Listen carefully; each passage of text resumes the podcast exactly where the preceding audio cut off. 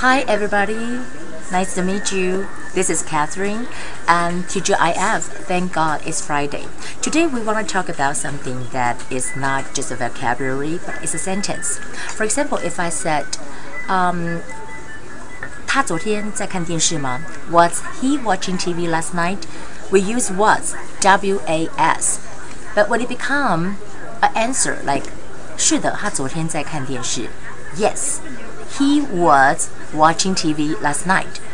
Of course, when we use was, we use she was, he was. But when we use you, they, we, we use what? We use were. You know, A R E became the past tense. That will be were, W E R E. For example, we were working together.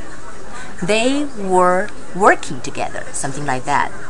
So, have you learned how to use the past tense yet? Well, it's Friday. I'm not gonna, you know, let you work too hard, but try to relax and have a wonderful evening and also the weekend. I'll see you again.